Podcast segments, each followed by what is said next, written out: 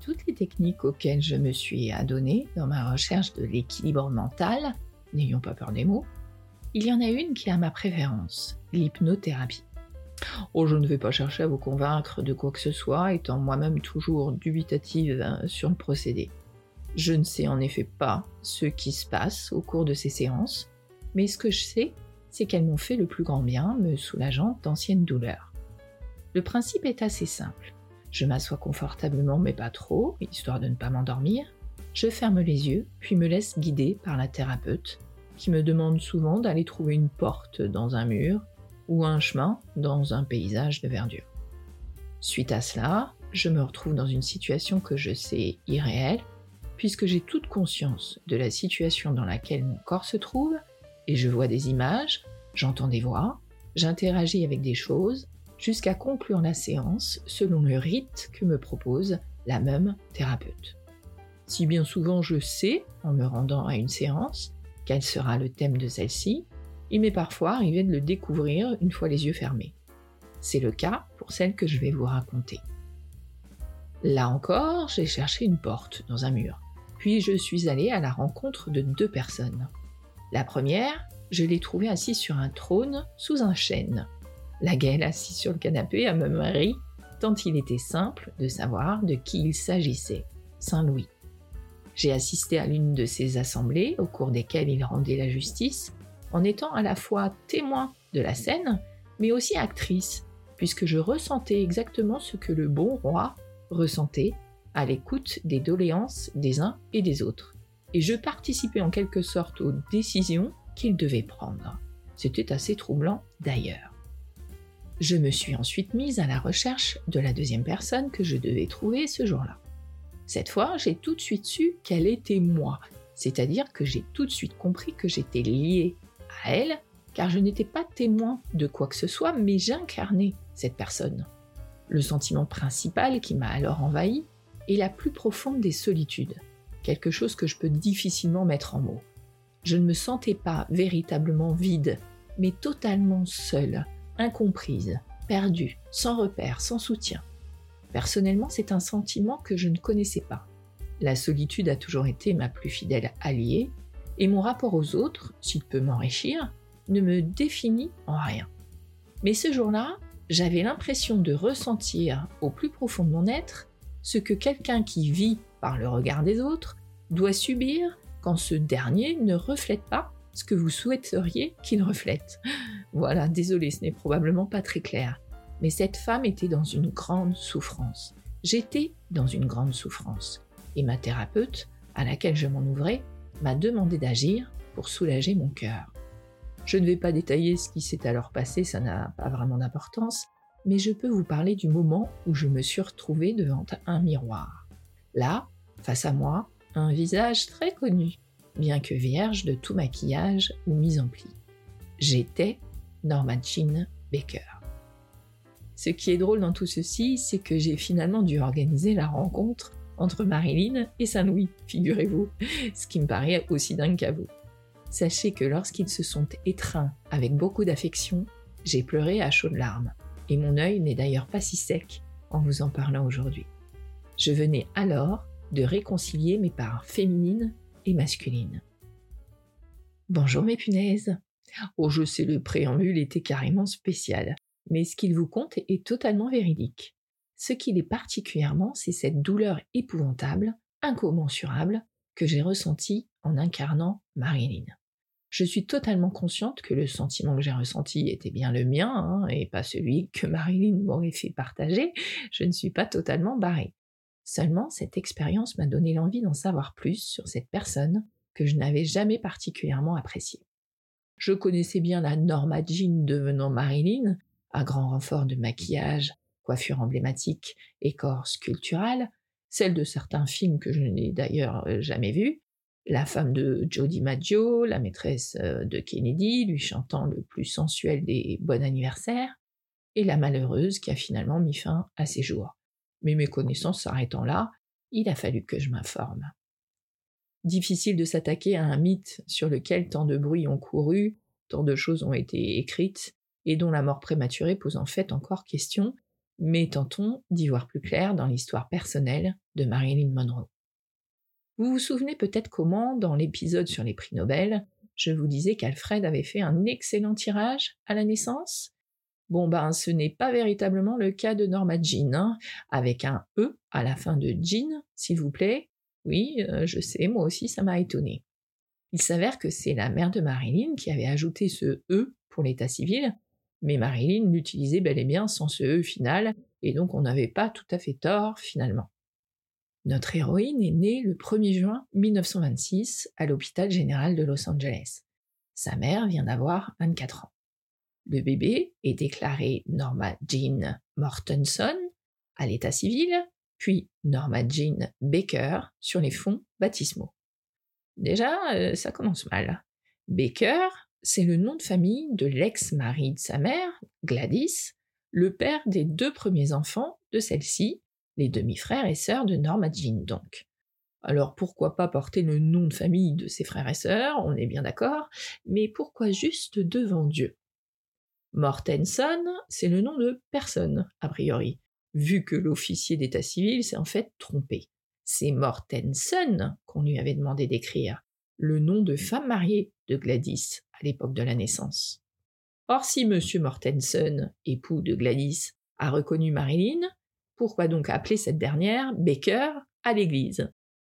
Ce que l'on sait, c'est que Martin Edward Mortenson, un Californien d'origine norvégienne, accepte de reconnaître Norma Jean à la naissance, donc, alors même qu'il est en fait séparé de Gladys depuis plus d'un an. Esprit chevaleresque ou réelle possibilité de paternité, seuls les intéressés pourraient nous le dire. En attendant, au milieu des années 20, c'est plutôt bien que Norma Jean se soit trouvé un géniteur. Quelques mois plus tard, c'est donc le baptême de l'enfant.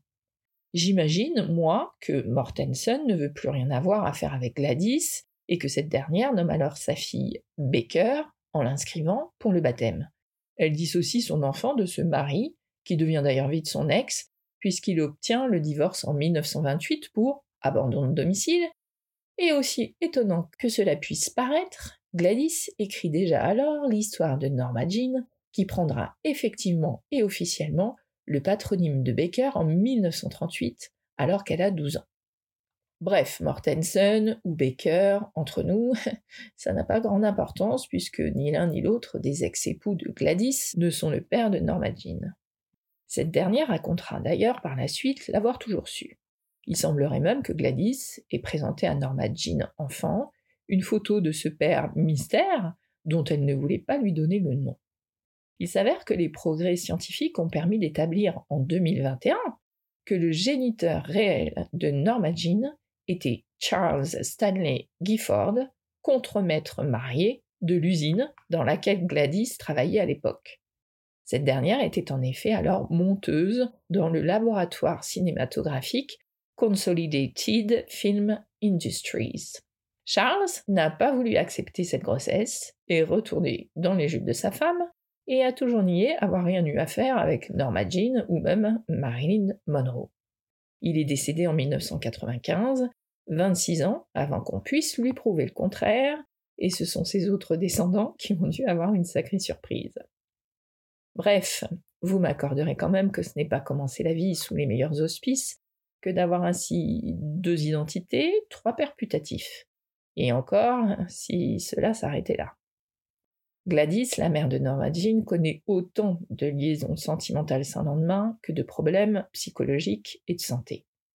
Pendant une très longue période, elle est d'ailleurs régulièrement internée à cause de ses troubles schizophréniques avec délire paranoïaque et ne peut donc pas s'occuper de sa fille, ses deux premiers enfants étant d'ailleurs sous la garde de leur père. Norma Jean est donc placée, pendant les premières années de sa vie, auprès d'Albert et Ida Bollender, voisins de sa grand-mère Della, à Hawthorne, en Californie. Dans son autobiographie, Marilyn mentionne d'ailleurs qu'elle ne savait pas qui était cette dame rousse, sa mère en fait, lui rendait visite de temps en temps pendant cette période. En 1933, Norma Jean a 7 ans et peut vivre quelque temps avec Gladys, qui loue une chambre chez les Atkinson à Hollywood. C'est malheureusement de cette époque que daterait l'agression sexuelle de Norma Jean par un autre des pensionnaires alors qu'elle n'a que 8 ans. Difficile de savoir ce que Norma Jean pensait de vivre avec cette mère qu'elle ne connaissait pas et n'aura finalement pas vraiment le temps de connaître, puisque Gladys est de nouveau internée l'année suivante, en 1934, à la suite d'une nouvelle crise. Norma Jean, 8 ans, déjà extrêmement blessée par la vie, se retrouve alors à errer de foyer d'accueil en orphelinat. Elle qui avait toujours été de nature timide, se renferme encore plus sur elle-même, et il semble que c'est à cette époque, d'enfant confié à l'État, qu'elle commence à bégayer. Cela lui vaudra plus tard un phrasé à nul autre pareil, et la résurgence de ce bégaiement, en particulier sous l'effet de la colère. Mais après plus d'un an de cette errance affective, quelqu'un semble enfin vouloir se préoccuper véritablement du bien-être de Norma Jean. En 1935, Grace McKee, colocataire, collègue de travail et meilleure amie de Gladys, demande à devenir la tutrice de Marilyn, ce qui est officialisé le 27 mars 1936. Norma Jean part donc vivre au sein du foyer que Grace McKee a construit avec son mari, Erwin Goddard, dit Doc. Alors je ne sais pas ce qui doit à cet homme ce surnom de Doc, mais ce n'est certainement pas son amour pour son prochain. Monsieur Goddard est tellement violent avec Norma Jean qu'elle finit par fuguer à l'âge de 12 ans. Et après avoir été hébergée par divers amis ou connaissances, elle trouve enfin une forme de stabilité chez Anna Hutchinson Lower, l'une des tantes de sa tutrice. Mais Anna a des soucis de santé, et Norma Jean est contrainte, au début de l'année 41, de retourner vivre chez Grace et Doc Goddard. Elle est alors à quelques mois de ses 15 ans. Malheureusement, M. Godard apprend quelque temps plus tard que son entreprise va déménager en Virginie occidentale. Et ça, ça pose un sacré problème. Car Norma Jean, en sa qualité de pupille de l'État, ne peut quitter la Californie et ne pourra donc pas suivre les Godard. Alors face à l'éventualité de devoir retourner à l'orphelinat, Norma Jean choisit une autre voie. Elle épouse le fils d'un voisin, James Dougherty, 21 ans, quelques jours après son propre 16e anniversaire. Et elle quitte une cage pour une autre. Oh, ce n'est pas très gentil de dire ça, je sais, d'autant que je n'ai pas trouvé beaucoup d'informations sur le marié, ce James, surnommé le chanceux, tant la beauté florissante de Norma Jean n'avait échappé à personne. D'ailleurs, les deux présentent leur plus beau sourire au photographe en ce jour d'union, et ils n'ont pas l'air de feindre. C'est juste qu'il me semble terrible que cette jeune femme ait à quitter le joug de l'État et de ses tuteurs en prenant celui de la vie maritale qui, en ces années-là, n'était guère autre chose que se choisir un nouveau tuteur légal. Bref, vous l'aurez compris, entre une naissance avec deux noms, trois filiations, l'agression sexuelle qu'elle a subie, le fait d'être élevée à droite et à gauche, la maladie impressionnante de sa mère et son peu de relation avec elle, plus la mise sous tutelle chez les Godard, la violence de Doc, la fugue, la vie des qui a suivi, le séjour chez Anna, puis le retour chez les Godard, qui l'abandonne en un sens, l'enfance de Norma Jean porte toutes les traces de traumatismes nombreux et différents, qui expliquent en un sens que devenue Marilyn Monroe, elle déclare sa mère morte plutôt que de dire que Gladys est bien toujours internée en hôpital psychiatrique. Elle exagère également longtemps sur son enfance, rajoutant ou retirant certains faits afin de gagner la sympathie du public, il semblerait. Mais qui peut blâmer Marilyn? Elle ne sait pas qui est son père, elle n'a jamais connu son demi-frère Hermit Jack, qui est décédé en 1933 à l'âge de 15 ans, et elle ne rencontre finalement Bernice, sa demi-sœur, qu'en 1944, alors qu'elle-même a 18 ans demi-sœur qui n'a d'ailleurs appris son existence qu'en 1939, quand Norma Jean avait alors 13 ans. Que Marilyn souhaite s'attirer la sympathie du public en travestissant les événements de son enfance, cela ne me choque pas tant que cela. L'enfance qui a pu être reconstituée toucherait le cœur des plus durs d'entre nous. C'est donc une toute jeune femme blessée par la vie, par la folie des hommes, et un fort sentiment d'insécurité qui se retrouve mariée moins de trois semaines après ses 16 ans au chanceux James Dougherty. Nous sommes le 19 juin 1942. Fini les études secondaires à la Van Nuys High School de Los Angeles. Norma Jean est à présent une femme mariée. James, appelé également Jim, est alors ouvrier à la Lockheed Corporation, constructeur américain de l'aéronautique et de l'aérospatiale. Mais Jim a des envies d'ailleurs. Alors en 1943, il rejoint la marine marchande.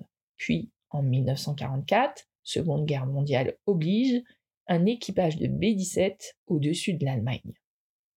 Dès 1943 et l'engagement de Jim dans la marine marchande, alors que Norma Jean a 19 ans, les choses ne passent pas. Elle ne s'est pas mariée pour vivre seule.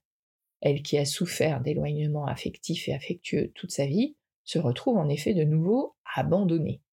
Alors pour s'occuper, pour gagner de l'argent et pour soutenir l'effort de guerre, Norma Jean travaille à l'inifugation des ailes d'avion et de drones et à l'inspection des parachutes pour une firme qui s'appelle Radioplane Company.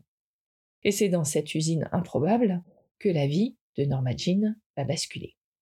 Des photographes militaires cherchent à cette époque à illustrer l'effort de guerre des femmes américaines. Et le hasard, curieux hasard, les envoie à la Radioplane Company. Il ne leur faut pas longtemps pour identifier celle qui leur semble la plus adaptée à incarner ce principe. Une jolie jeune femme aux cheveux châtains, frisés, nommée Ah, vous êtes trop fort. Et oui, Norma Jean Dougherty. Sa première photo quasi professionnelle est donc prise le 26 juin 1945 par David Conover, photographe de l'US Army pour le magazine Yank, dans le cadre de cette histoire de campagne de l'armée américaine pour illustrer l'implication des femmes dans l'effort de guerre.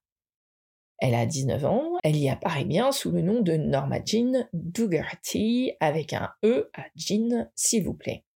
Sur cette photo, sur laquelle elle tient une petite hélice, Norma Jean est naturelle et radieuse, et cette jolie inconnue ne va pas le rester longtemps. La voilà sollicitée par des photographes souhaitant exploiter sa beauté alors donc complètement naturelle.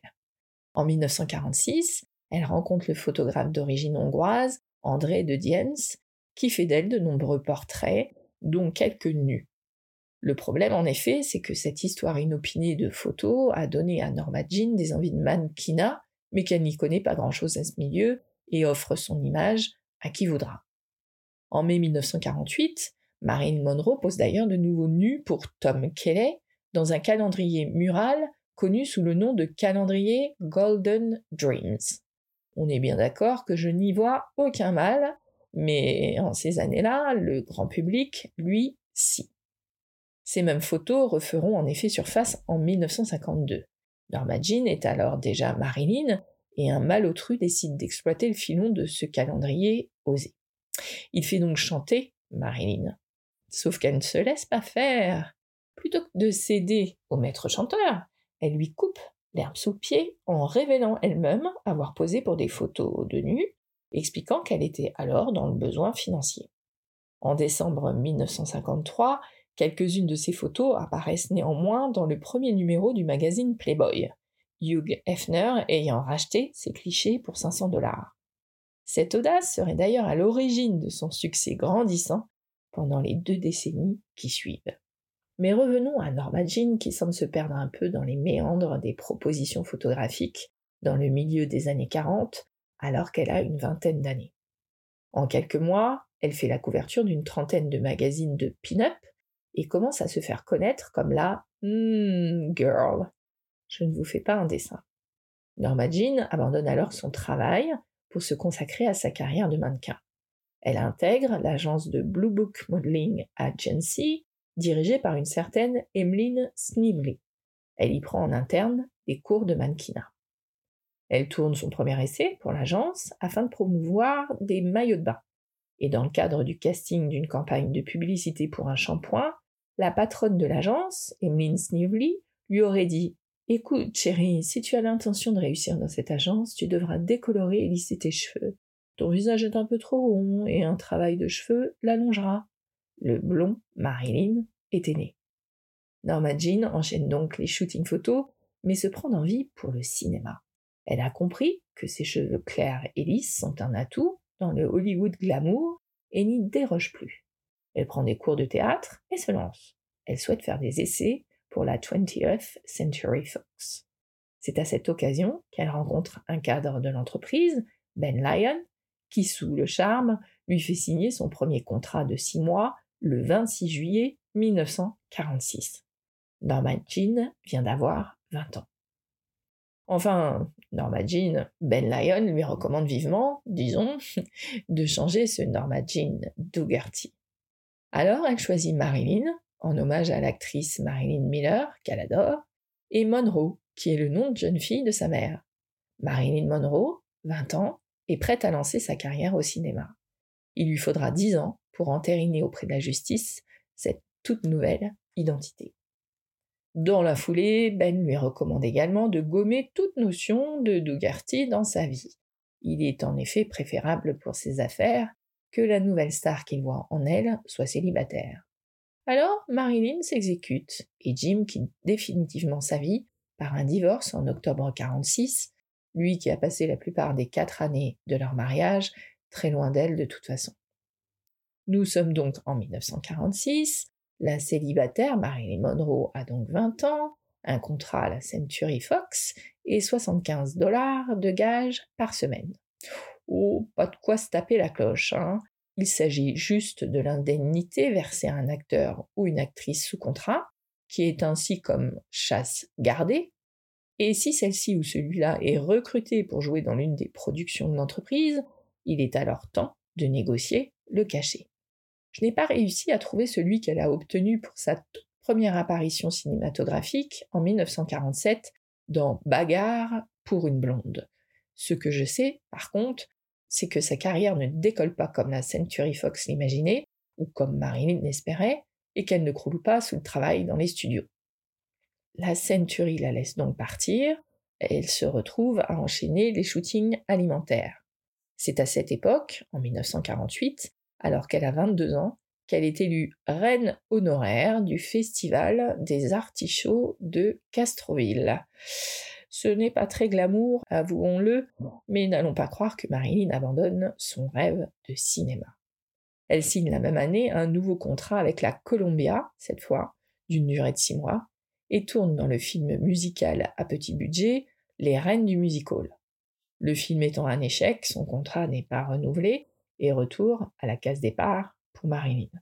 Enfin, pas vraiment. Les producteurs du dernier film des Marx Brothers, qui s'appelle La pêche au trésor, s'intéressent de près à l'apparition de Marilyn dans leur film. Elle y campe une cliente du détective Sam Grunion, incarnée par Groucho. Sous le charme, et puisque leur vedette manque peut-être quand même un peu de glamour, les producteurs proposent donc à Marilyn d'aller assurer une partie de la promotion à New York ce qu'elle fait avec tout le charisme qu'on lui connaît. Seulement, la Colombienne ne la rappelle pas, et son projet cinématographique s'essouffle donc. Heureusement, il lui reste toujours la photo. Providentielle photographie, qui continue de payer les factures, et va bientôt lui permettre de faire l'une des plus importantes rencontres de sa carrière. En effet, lors d'une séance au Racket Club de Palm Springs, elle attire l'attention de Johnny Hyde, vice-président de la société artistique William Morris Agency, qui accepte de devenir son agent et qui signe avec elle un contrat de trois ans le 2 mars 1950. C'est en soi une grande victoire pour Marilyn, l'agence étant une référence dans le milieu. Johnny Hyde est alors personnellement à l'initiative de la création de l'image de la Marilyn Monroe que nous connaissons tous. Norma Jean a gardé son blond et lisse ses cheveux, mais Johnny l'emmène chez un visagiste pour trouver sa coupe. De la même manière, il lui finance une rhinoplastie ainsi qu'une génioplastie, soit des opérations de chirurgie esthétique du nez et du menton, chez le célèbre chirurgien de Beverly Hills, Michael Gurdin. Et mieux encore, il lui obtient ensuite un rôle pour Quand la ville dort de John Huston. Le film sort en 1950, Marilyn a seulement 24 ans. Les critiques soulignent la qualité de sa performance, et selon les biographes de la comédienne, c'est également ce film qui attire l'attention du public sur Marilyn, encourageant l'industrie du cinéma à faire appel à ses services. Et c'est donc alors le début de la gloire. Remarquée par Joseph Mankiewicz, qui distingue en elle un grand talent, elle est engagée par ce dernier dans Eve aux côtés de Bette Davis, film qui sort également en 1950. Quand La Ville d'Or et Eve étant des succès, Marilyn a alors le pouvoir de négocier un contrat de 7 ans avec la Century Fox en décembre 1950. En septembre de la même année, Photoplay Magazine fait paraître le premier article de fond sur Marilyn. How a Star is Born. Comment naît une star? Faisant allusion bien sûr au film Une étoile est née, et lui décerne le Rising Star Award ou prix de l'étoile montante. En 1951, à 25 ans, Norma Jean souhaite reprendre ses études et s'inscrit à l'Université de Californie à Los Angeles, où elle étudie la littérature et l'art. En parallèle à sa reprise d'études, elle apparaît dans des films dits mineurs. Le 29 mars 1951, elle fait alors sa première et unique apparition à une cérémonie des Oscars, elle qui n'y sera jamais nominée. Elle remet l'Oscar du meilleur mixage de son à Thomas Moulton pour Eve. Mais une histoire de robe déchirée la voit finir la soirée en larmes, soirée qui restera apparemment comme un souvenir cauchemardesque. En mars 1952, rappelez-vous, voici notre malotru maître chanteur qui menace Marilyn Monroe pour avoir posé nue sur un calendrier. Si bien évidemment la révélation de Marilyn fait scandale, cet épisode de sa vie, loin de ternir sa carrière, ajoute à sa notoriété. Elle déclare donc aux journalistes avoir posé pour payer son loyer. Et plus tard, lorsqu'on lui demande si elle n'avait vraiment rien lors de cette séance, elle dira avec humour I had the radio on expression à double sens pouvant signifier qu'elle avait la radio allumée ou qu'elle était habillée avec la radio. Marilyn fait donc pleurer et rire dans les chaumières avec cette histoire et la retourne en majeure partie à son avantage. Le 7 avril 1952, elle fait pour la première fois la une du magazine Life, où elle est décrite comme The Talk of Hollywood, celle dont tout Hollywood parle.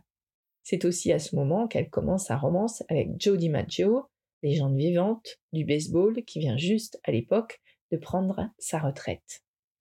Nous sommes donc en 1952. Marilyn a 26 ans. Avec les quelques films déjà tournés et l'accueil des critiques et du public, elle a accédé au rang de sex symbole et de star hollywoodienne. Il y a plusieurs sortes de loups. Certains sont méchants, d'autres sont des profiteurs qui se servent sans rien donner en échange, et d'autres encore en font un sport, écrit-elle dans le magazine Motion Picture. L'article s'intitule Wolves I Have Known, ces loups que j'ai croisés, en référence au petit chaperon rouge.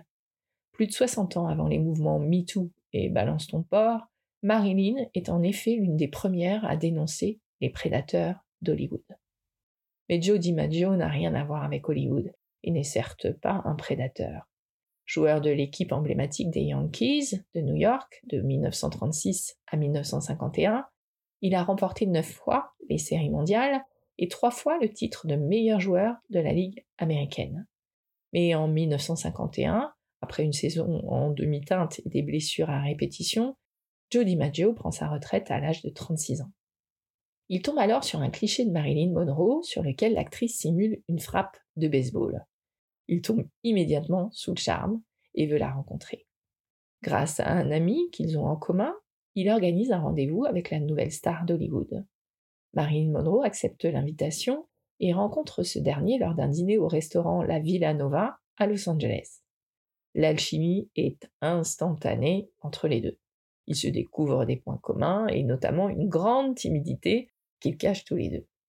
Réel coup de foudre, le couple ne se dit finalement pas au revoir ce soir-là et termine la soirée loin des regards dans une chambre d'hôtel. Et c'est alors le début d'une véritable histoire d'amour.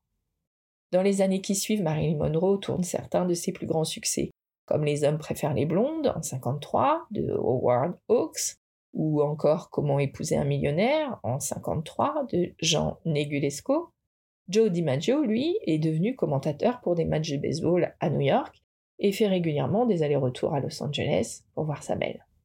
En contrepartie, Marilyn ignore les soirées mondaines pour partir pêcher avec son compagnon, loin de l'effervescence qu'elle déclenche désormais. Après deux ans d'une relation aussi stable que glamour, le couple décide de s'unir officiellement. Le 14 janvier 1954, Marilyn Monroe épouse l'ancien joueur des Yankees, devant le juge Charles Perry et la presse américaine. Car la cérémonie, qui devait être tenue secrète, est finalement connue de tous. De nombreux fans sont d'ailleurs présents pour admirer les jeunes mariés. Une union qui fait le bonheur de Marilyn. Cette dernière déclare d'ailleurs Ce que Joe est pour moi, un homme dont l'apparence et le caractère me rendent folle. Je l'aime de tout mon cœur. L'actrice prend même la décision de prendre du recul sur sa carrière pour se consacrer à son mariage. Le couple s'envole alors pour célébrer leur lune de miel au Japon. C'est là que l'armée américaine propose à Marilyn de se rendre durant quatre jours en Corée et de chanter à neuf reprises trois chansons, tirées de ses films récents, devant un total de 60 000 soldats américains. Cette première expérience de la scène lui a permis de surmonter la peur qu'elle avait face à la foule et lui donnera l'envie de sortir un album qui obtiendra bien plus qu'un succès d'estime. La popularité de Marilyn Monroe n'a donc pas de frontières. Même loin d'Hollywood, la jeune femme est désormais une icône. Où qu'elle aille, les fans et les journalistes s'amassent et veulent lui parler, et de son côté, Joe, lui, reste souvent dans un coin de la pièce, éclipsé par l'aura de sa femme. Une célébrité et un engouement autour de sa nouvelle épouse que l'ancien sportif a de plus en plus de mal à accepter. Les couvertures dénudées ou l'image de sex symboles qui sont désormais attribuées à Marilyn déclenchent de violentes crises de jalousie chez lui. Une tension de plus en plus importante qui pèse énormément sur l'actrice. Celle-ci sombre peu à peu dans une dépression qui, semble-t-il, agace encore davantage Jody Maggio. Mais une scène mythique de la carrière de Marilyn est alors la cause d'un différend définitif dans le couple. Le 15 septembre 1954, l'actrice tourne la scène culte du film Sept ans de réflexion. Vous savez, cette scène de sa robe blanche qui s'envole au-dessus d'une bouche d'aération. La séquence est tournée en extérieur, dans les rues de New York, devant un cinéma. Les journalistes et de nombreux admirateurs se pressent pour assister à ce moment devenu par la suite célèbre dans le monde entier. Billy Wilder retourne la prise quinze fois, tant les spectateurs se mettent à crier à chaque soulèvement de robe. Mais Joe est lui aussi présent et l'effervescence que provoque sa Marilyn l'énerve une fois de plus. Et en fait, une fois de trop. Trois semaines plus tard, Marilyn Monroe annonce lors d'une conférence de presse son divorce avec l'ancien Yankees. Elle déclare que leurs carrières respectives sont responsables de cet échec. L'actrice repart d'ailleurs effondrée et en larmes de la conférence. Après 274 jours, le mariage de Jody Maggio et Marilyn Monroe est officiellement terminé. 1954, c'est également l'année au cours de laquelle Marilyn, amatrice de jazz, fait la connaissance d'Ella Fitzgerald. L'actrice et la chanteuse deviennent de grandes amies. Alors qu'Ella est refusée sur certaines scènes en raison de sa couleur de peau, Marilyn obtient qu'elle puisse chanter au Mocambo, à Los Angeles, contre la promesse d'assister au concert tous les soirs, au premier rang. Elle lance ainsi la carrière de la chanteuse qui n'oubliera jamais sa grande dette, comme elle disait, à son égard. Malgré la fin de leur mariage, Joe et Marilyn restent très proches l'un de l'autre, si bien que c'est lui qui accompagne la star à l'avant-première de sept ans de réflexion en 1955, quelques mois seulement après leur divorce. Des retrouvailles peut-être un peu trop rapides, le couple se dispute et ne se parle d'ailleurs plus pendant des mois. Il faut dire que Marilyn a quelqu'un d'autre qui prend alors de la place dans sa vie. Arthur Miller. Miller qui aime et respecte Norma Jean, bien loin de l'image de cet écervelé qu'Hollywood lui a construite.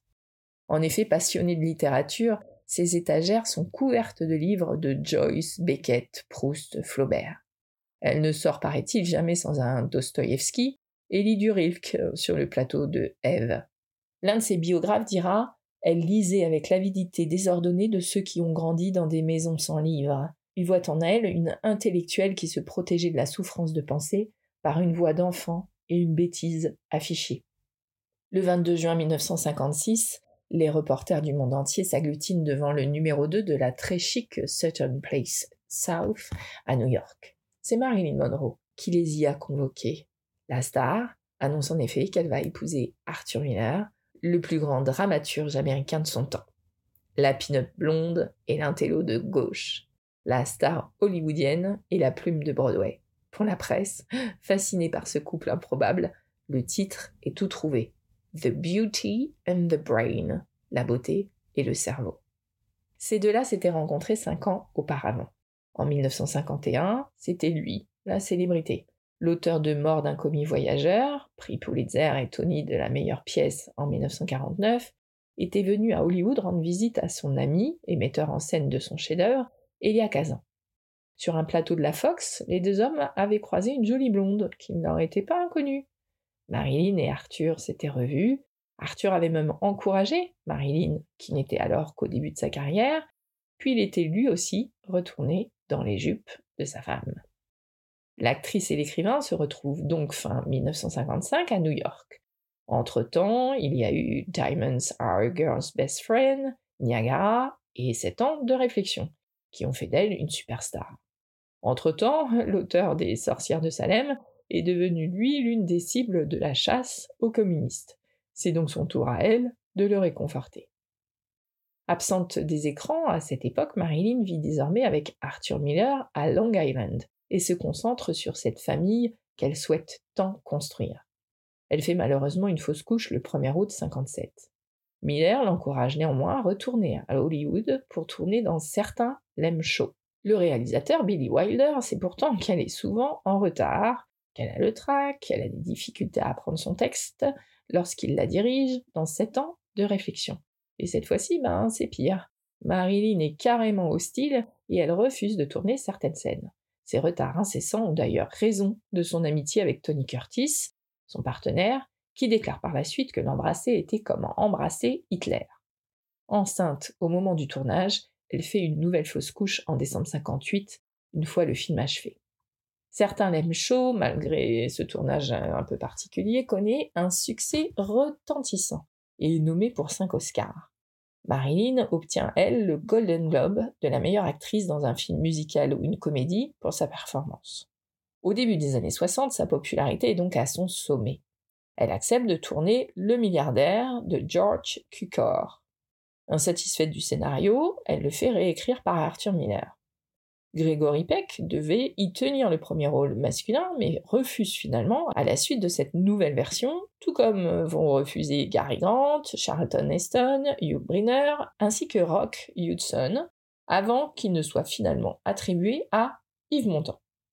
Le tournage est difficile pour l'actrice qui ne s'entend pas avec le réalisateur. Ce dernier, ouvertement homosexuel, semble-t-il un faible pour l'acteur français avec qui Marilyn Monroe entretient une liaison. Leur relation cesse pourtant lorsque Montand refuse de quitter sa femme, Simone Signoret. Simone qui dira Si Marilyn est amoureuse de mon mari, c'est la preuve qu'elle a bon goût. Le film, pour sa part, est un échec critique et commercial. C'est à cette période que débutent les problèmes de santé de Marilyn. Elle commence à consulter un psychiatre de Los Angeles, le docteur Ralph Greenson, qu'elle voit quasiment tous les jours. Ce dernier exerce, semble-t-il, une influence déterminante sur sa patiente. Au début des années 60, donc, Marilyn est dépendante aux amphétamines, aux barbituriques et à l'alcool. Elle souffre de divers problèmes de santé mentale, dont la dépression, l'anxiété, une faible estime de soi et l'insomnie chronique. Et elle a peur de devenir comme sa mère. C'est durant ces temps douloureux de problèmes de santé et de carrière que son ex-mari, Jody Maggio, revient dans sa vie pour la soutenir. Marilyn joue ensuite dans Les Désaxés. Le film, écrit pour elle par Arthur Miller, met également en scène Clark Gable, Montgomery Clift et Ellie Wallach. Le tournage débute en juillet 1960. Souvent malade, Marilyn ne peut jouer. Elle est même hospitalisée pendant dix jours. Sans l'aide du docteur Grinson, qui cherche à la libérer de ses addictions, elle se remet à prendre des somnifères et de l'alcool. Le 16 novembre 1960, Gable meurt d'une crise cardiaque à Los Angeles à l'âge de 59 ans. Les journalistes vont accuser Marilyn de sa mort en raison de ses nombreux retards sur le plateau. Le film en lui-même n'est pas un succès commercial et les critiques sont en majorité négatives, bien que certains saluent les performances de Monroe et Gable. Durant les mois suivants, Marilyn devient de plus en plus dépendante à l'égard de l'alcool et des médicaments. Elle finit par divorcer d'Arthur en janvier 1961, alors qu'elle a 35 ans. Elle accepte que sa psychanalyste, Marianne Harry Chris, la fasse interner dans la clinique psychiatrique Penn Whitney, mais elle y est placée en cellule de sécurité. Elle a plus tard décrit l'expérience comme un cauchemar. Ayant le droit à un appel téléphonique, elle contacte Joe DiMaggio, qui la fait transférer dans le centre ouvert de l'hôpital presbytérien de New York, où il reste près d'elle. Après trois semaines de soins, elle sort enfin de l'hôpital, harcelée par une foule de reporters à sa sortie. Incapable de jouer, elle retourne en Californie se reposer. En février 1962, à l'occasion d'un dîner organisé en l'honneur de John Fitzgerald Kennedy à New York, Marilyn est invitée. À l'arrivée de l'actrice, avec près d'une heure de retard, la soirée bascule. Le repas réunissait en effet une vingtaine de personnes, parmi lesquelles Arlene Dahl, une actrice, qui raconte. Marilyn est entrée et tout s'est arrêté. Tout le monde s'est arrêté. C'était magique. Je n'ai jamais vu quelqu'un arrêter le temps dans une pièce comme ça. Commence alors une éphémère euh, liaison pour lui et ce qui ressemble à une obsession pour elle. Jackie est au courant, comme chaque fois que son mari est infidèle d'ailleurs. Elle ferme les yeux sous réserve que l'Amérique puritaine ne se doute de rien. À savoir ce qu'elle aura pensé de ce Happy Birthday Mr. Président de juin 1962, assez pathétique, il faut le reconnaître, au cours duquel une Marilyn sexy en diable, mais également sous influence, suggère devant le monde entier le sentiment qu'elle porte au président. Marilyn semble également avoir une liaison avec Bobby, le frère du président, mais finit par être éloignée du clan Kennedy, car considérée dangereuse pour l'image de celui-ci. Le 5 mars 1962, lors de la cérémonie des Golden Globes, la presse étrangère lui décerne, pour la seconde fois, le prix de la vedette féminine du monde pour 1961. Accompagnée du scénariste José Bolanos, elle est ivre et reçoit son prix des mains de Rock Hudson en titubant et en peinant à bafouiller quelques remerciements devant une salle atterrée. Afin de ne pas l'embarrasser, ce passage n'a d'ailleurs pas été diffusé. Le 1er juin 62, jour de son 36e anniversaire, elle est de retour sur le plateau de son nouveau film Something's Got to Give, où une fête est organisée en fin de journée en l'honneur de son anniversaire. Ce fut sa dernière apparition professionnelle. En effet, le 7 juin, la Fox organise des fuites à destination de la presse, indiquant que Marilyn Monroe est renvoyée en raison de son comportement erratique sur plateau et que, je cite, Kim Novak et toutes les autres actrices d'Hollywood et d'ailleurs ont été contactées pour la remplacer. Sauf que les plus grandes, dont Brigitte Bardot, refusent de s'attaquer au mythe. Le 20 juin, la Fox annonce la reprise du tournage sous peu. Marine, dans le cadre d'une campagne de relations publiques pour restaurer son image auprès du grand public, participe à des séances de photos avec plusieurs photographes de premier plan et des interviews avec de grands magazines. DiMaggio et elle évoquent un remariage et une date est même arrêtée le 8 août 1962. Car Marilyn retrouve une nouvelle fois en son ex-mari la stabilité dont elle a toujours eu tant besoin. Cet amour qui n'a jamais vraiment cessé d'être semble alors renaître de plus belle. Le vendredi 3 août est consacré à de nombreux appels téléphoniques professionnels et privés et des rencontres avec son psychiatre, Grinson, et avec son ami Pat Newcomb. Le samedi est à peu près identique. Appel téléphonique, travail dans le jardin avec Grinson et promenade sur la plage avec l'acteur Peter Lawford, qui est beau-frère des Kennedy. Certains témoignages la décrivent sous l'influence de tranquillisants ce jour-là. À 19h45, elle a encore une conversation téléphonique avec Lawford, où elle semble déprimée et confuse. Il rappelle un peu plus tard, mais la ligne est en dérangement. Il passe alors plusieurs appels à un des proches pour tenter de la joindre tout de même parce qu'il est inquiet. Et finalement, Eunice Murray, la gouvernante engagée à la demande du docteur Grinson, indique que tout va bien. Il est alors 20h30. Selon Donald Spoto, auteur d'une biographie de Marilyn, elle est pourtant à ce moment déjà morte ou en train de mourir de surdosage. Soi-disant inquiète que Marilyn ait fermé la porte à clé, chose qu'elle ne faisait jamais, sa gouvernante, Eunice Murray, appelle donc le psychiatre Ralph Grinson et le docteur Engelberg. Arrivé sur les lieux, Grinson casse la fenêtre de la chambre de Marilyn pour entrer et dit mot pour mot Je crois bien que nous l'avons perdue. De longues heures passent avant qu'ils n'appellent la police et l'ambulance, prétendant que sous le choc, ils ont préféré d'abord annoncer la nouvelle au studio.